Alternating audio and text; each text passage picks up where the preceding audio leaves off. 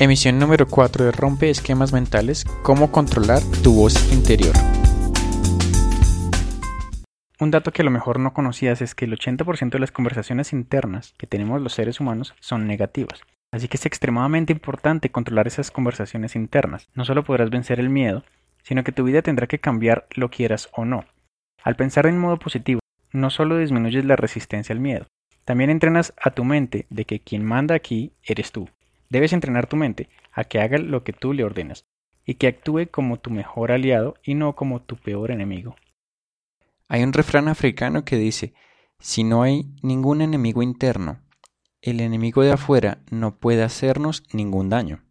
Entonces, ojo con el pensamiento automático. Te pongo un ejemplo. Estás en una reunión y sabes que una gran oportunidad es hablar con esa persona que admiras para preguntarle muchas cosas que servirán para tu futuro. Pero la ves rodeada de varias personas y piensas que debes esperar que se desocupe para lograr encontrar tu oportunidad. Y mientras que esperas, tu mente comienza, y si interrumpo, se vería muy mal. Además, todos los demás me voltearían a mirar un poco molestos porque les estoy interrumpiendo su conversación. Adicionalmente, ¿qué tal que alguno de ellos le hable mal de mí? Simplemente de ahora en adelante me ganaré algún enemigo. O qué tal que no sepa cómo preguntar lo que quiero decir. Oh, no, no, no. Y en ese momento te das cuenta que la persona con la que querías hablar y necesitabas hablar se acaba de ir de la reunión. Has perdido tu oportunidad por ponerle atención a tu conversación interna. Ahora te quiero comentar un ejemplo personal. Esta mañana salí a trotar y quería una nueva meta, así que mientras caminaba hacia el punto de calentamiento, Pensaba que podría ser diferente que me hiciera sentir satisfecho al final del ejercicio, que me diera gusto, que me hiciera sentir bien. Comencé a trotar por el barrio y luego me encontré en un parque grande donde simplemente podría realizar todo el ejercicio dando varias vueltas al lugar. Pero quería algo más grande, algo diferente, algo un poco más difícil. Así que cogí la avenida principal y vi otra montaña al igual que la vez pasada donde subía en carros. Y también se puede trotar y andar en bicicleta. Me dije en ese momento, y si llego hasta arriba, eso me haría sentir muy bien. Y es aquí donde comenzó de nuevo la guerra de dos mundos en mi cabeza. Lo que quiero contra lo que mi mente me dice. Ahora estaba en ese momento trotando y comienza la conversación en mi cabeza de la siguiente forma. Mi mente dice, eso está muy lejos. Si no llegas te decepcionarás a ti mismo. Mejor otra meta más pequeña. Hmm, tienes razón, es muy difícil. Debería buscar más bien no, no, no, yo quiero esta meta y comenzaré a trotar hacia allá sin pensar en nada más. En mi mente está bien. Comencemos a dirigirnos hacia allá, pero recuerda que es una subida y, y si te cansas, debes detenerte y eso no te gusta. Es decir, que te frustrarás. Uy, tienes razón. Pero no, voy a intentarlo de verdad y punto. Minutos más tarde estaba enfocado escuchando los podcasts y aprendiendo cada nueva estrategia. Pasaron 15 minutos y seguía trotando. Comencé la montaña y mi mente comenzó de nuevo. Mira arriba, ni siquiera ves la cuesta. Deberías descansar, ya te duele la rodilla. Y de nada te servirá si continúas por terco para conseguir nada. ¿Cómo te vas a devolver? Uy, sí, buen punto. Debería descansar, caminar un rato y luego continuar. Está muy difícil, en verdad que sí. Siempre antes de tomar acción valido lo que quiero versus lo que voy a hacer. Y eso me permite continuar.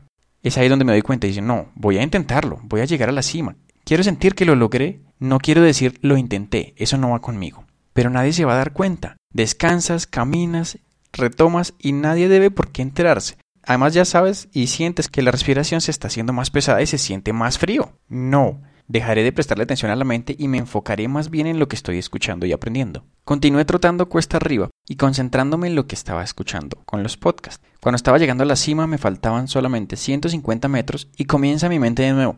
Ya es suficiente, lo lograste. Estás muy cansado y deberías comenzar a caminar a la cima para que cuando llegues allí no estés tan agitado y puedas relajarte. Recuerda que debes comenzar a estabilizarte porque puede ser peligroso.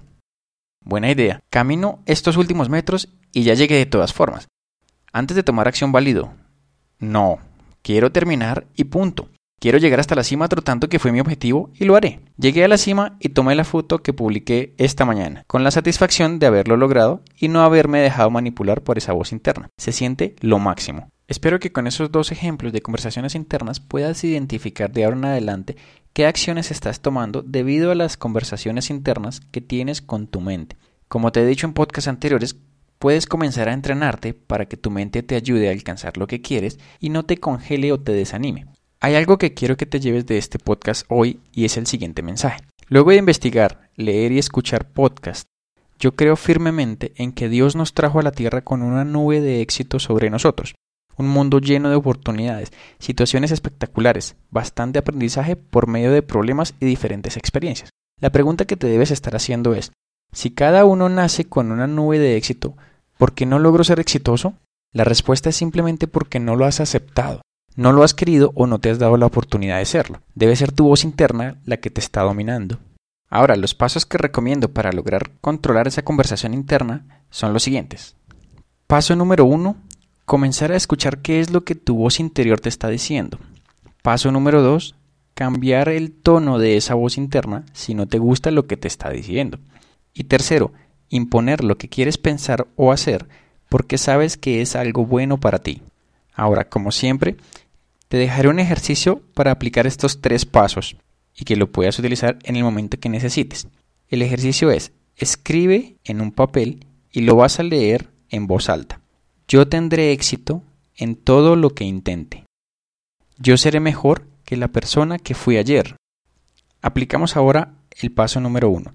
Lo vas a leer en voz alta. La idea es que tú mismo te escuches. Luego te quedas en silencio, trata de no pensar en nada y te aseguro que la voz interna saldrá gritando, ja ja ja, sí claro, éxito yo, ¿cómo no?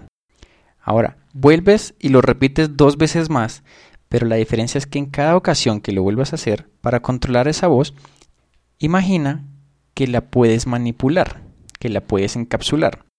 Ahora le cambias el tono a una voz de una ardilla, o le bajas el volumen mentalmente y vuelves a repetir que tú tendrás éxito en todo lo que intentes.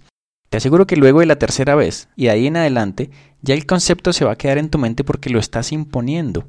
Ya no estás permitiendo que tu voz interior te afecte y mucho menos te va a molestar de aquí en adelante si logras controlarla. Ahora, aplica este ejercicio cada vez que quieres hacer algo. Piensa qué es lo que quieres y luego quédate en silencio esperando a ver qué es lo que te dirá en esta ocasión tu voz interna. Espero que te funcione el ejercicio y quería compartirte mi experiencia personal tratando de llegar a la cima trotando y manejando esa conversación interna. Espero que te sirva y que pases un excelente día. Espero que te haya gustado y si crees que le puede ayudar a más personas, ayúdame a compartirlo. Quien te habló, Jonathan García desde Rompe Esquemas Mentales.